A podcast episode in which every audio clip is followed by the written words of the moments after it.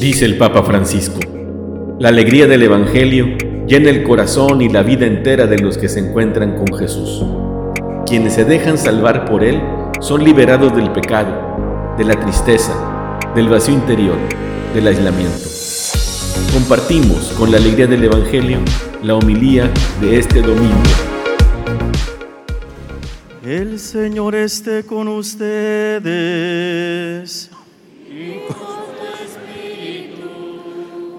Proclamación del Santo Evangelio según San Juan. Gloria a ti, Señor. Al anochecer de la, del día de la resurrección, estando cerradas las puertas de la casa donde se hallaban los discípulos por, me- por miedo a los judíos, se presentó Jesús en medio de ellos y les dijo, la paz esté con ustedes. Dicho esto, les mostró las manos y el costado. Cuando los dis- discípulos vieron al Señor, se llenaron de alegría. De nuevo les dijo Jesús, la paz esté con ustedes. Como el Padre me ha enviado, así también los envío yo. Después de decir esto, sopló sobre ellos y les dijo, reciban el Espíritu Santo. A los que les perdonen los pecados, les quedarán perdonados, y a los que no se los perdonen, les quedarán sin perdonar. Palabra del Señor. Gloria a ti, Señor Jesús. Tomen asiento, por favor. El elemento más importante de nuestra fe es que como cristianos nos caracterizamos por creer en un Dios que es Trinidad, que es Padre, que es Hijo y que es Espíritu Santo. Y eso lo conocemos todos desde chiquitos. Sabemos que el Padre es Dios, que el Hijo es Dios, que el Espíritu Santo es Dios que son tres personas distintas, pero que no son tres dioses, sino que es un solo Dios verdadero.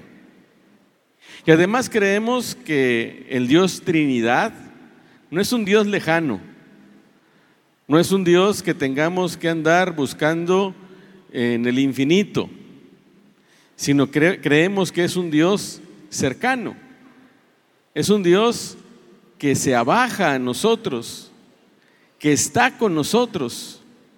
Por eso, con toda confianza, a la primera persona de la Santísima Trinidad podemos llamarle con cariño Padre y sabernos que nosotros somos sus hijos muy queridos.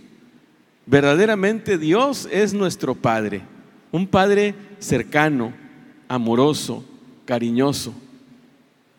Sabemos que la segunda persona de la Santísima Trinidad es Hijo de Dios Padre, engendrado antes de todos los siglos. Y que esta segunda persona de la Santísima Trinidad tampoco es un Dios lejano. Al contrario, se hizo uno de nosotros. Tomó nuestra carne mortal. Es parte de nuestra familia humana y que Jesucristo, el Hijo de Dios, es verdadero Dios y verdadero hombre. Y Jesucristo enseñó, predicó, se acercó a los pobres, sanó a los enfermos y también padeció, murió y resucitó. Hoy hemos escuchado en el Evangelio cómo se hace presente en medio de sus discípulos que estaban llenos de miedo y les muestra sus llagas. Creemos que, Jesucristo está sentado en la diestra del Padre y que vendrá al final de los tiempos a juzgar a vivos y muertos. Y sabemos que Jesucristo no nos dejó. La ascensión del Señor no es un alejamiento, sino que es una nueva presencia. Y Jesús nos habla en su palabra y nos da a comulgar su cuerpo y nos santifica a través de los sacramentos. Creemos en Jesús, en la segunda persona de la Santísima Trinidad, también como un Dios cercano. Y creemos también que la tercera persona de la Santísima Trinidad, el Espíritu Santo, ha actuado a lo largo de toda la historia de la salvación de mil maneras y que fue por obra del Espíritu Santo que Jesús fue engendrado en el seno de María y que se manifestó el día de su bautismo y que lo acompañó a lo largo de todo su ministerio. Pero hoy celebramos que ese Espíritu Santo es un don para todos. Y Jesús lo había predicho, había anunciado que enviaría con fuerza al Espíritu Santo.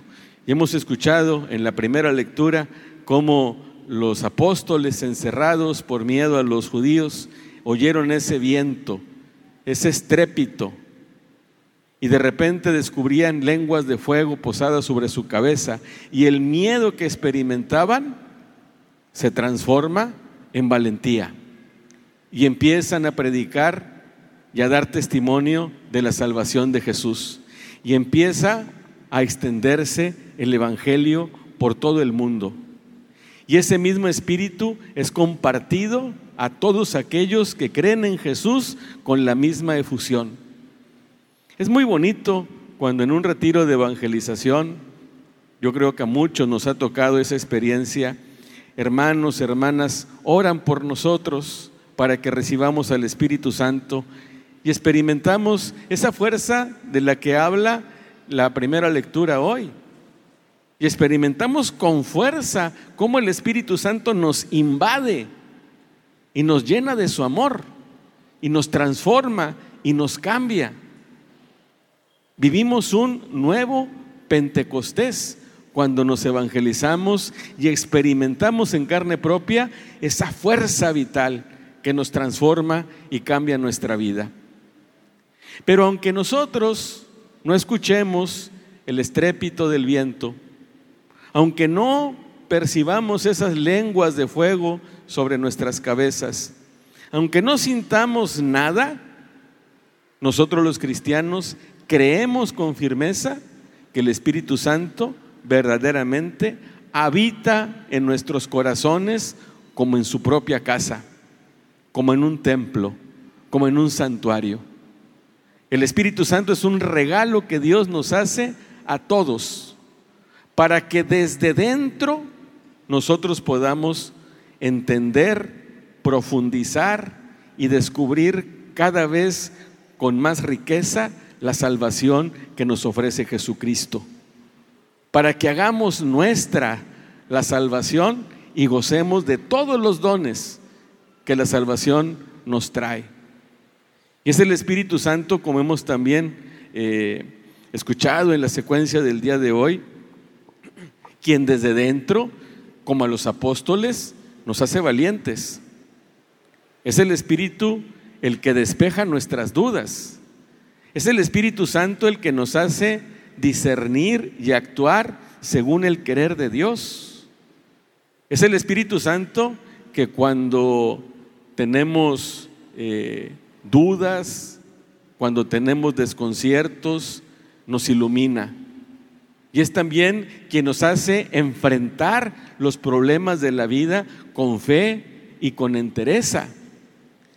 Es que es el Espíritu Santo el que en medio de la tristeza y el dolor nos consuela, nos seca nuestras lágrimas, nos llena de esperanza.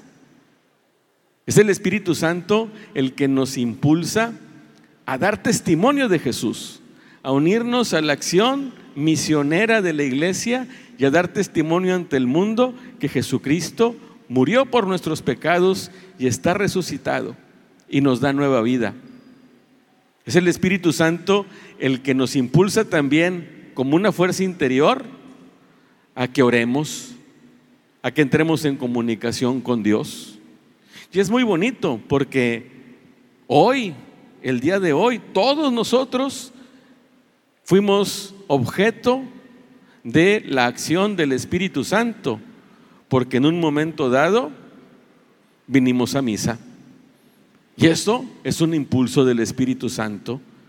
A pesar de que quizá teníamos flojera, a pesar de que estábamos muy a gusto en nuestra casa y no queríamos salir por el calor, salimos a tener este encuentro con Dios. Y cuando vemos al Padre confesando, como está ahorita el Padre Luis Enrique allá confesando, y sentimos el impulso, me voy a confesar. Y nos ponemos de pie y nos dirigimos al, al, confesionario. Es el Espíritu Santo el que nos impulsa. Hoy es domingo primero de mes, día en que pensamos, oramos en el seminario. Es el Espíritu Santo el que en un momento dado, en el corazón de un muchacho, como el caso de Max, nuestro seminarista, fue el Espíritu Santo el que de repente lo impulsó a decir, quiero entrar al seminario, quiero ser sacerdote.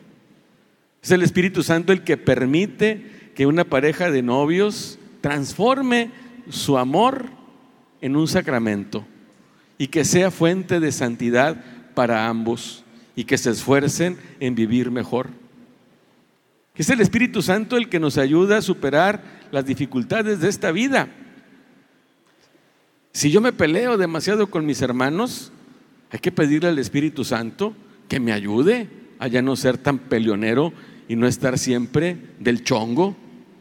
Si tengo dificultades con mi esposo, con mi esposa y no más, no nos podemos poner de acuerdo, o siento un rencor que tengo ahí clavado, es el Espíritu Santo el que me puede ayudar a tomar la decisión de amar a mi esposo, a mi esposa. Si me desespero con mis padres, porque ya están ancianos y no entienden y hacen batallar. Es el Espíritu Santo el que me hace perseverar y el que me va a recordar siempre, honrarás a tu padre y a tu madre. Cuando queremos tirar la toalla en la educación de los hijos y hacer que los hijos hagan lo que quieran, es el Espíritu Santo el que me ayuda también a tomar las riendas de mi vida y seguir y ejercer mi paternidad con responsabilidad, con fidelidad. De tal manera que si nosotros somos templo del Espíritu Santo, debemos de veras aprovecharlo. ¿Cuál es el requisito? Primero, que reconozcamos su presencia. La sintamos o no. Que la, reconozcamos y que la profesemos. Y la segunda condición es que dejemos actuar al Espíritu Santo. Porque a veces somos nosotros los que ponemos barreras para que el Espíritu Santo no actúe. Somos nosotros los que ponemos resistencias, los que le decimos que no. Hay que tirar esas barreras, hay que superar esas resistencias y permitir al Espíritu Santo que obre nuestras vidas. Cuando decimos ven Espíritu Santo, no quiere decir que no lo tengamos. Quiere decir que queremos ponernos en la disposición de que Él actúe, de que Él obre, porque sí somos templos y santuario del Espíritu Santo. Vamos pues a pedirle a nuestro Señor que nos ayude a, tirar esas resistencias, a vencer esas barreras para que sea el Espíritu Santo el que nos conduzca a un mayor conocimiento de la salvación que Jesús nos trae y a crecer también como personas, como seres humanos y a ser mejores cristianos. La palabra de Dios es viva, eficaz y más cortante que una espada de dos filos. Ella penetra hasta dividir alma y espíritu, articulaciones y médulas, y discierne las intenciones y pensamientos del corazón. Dios nos bendiga a todos.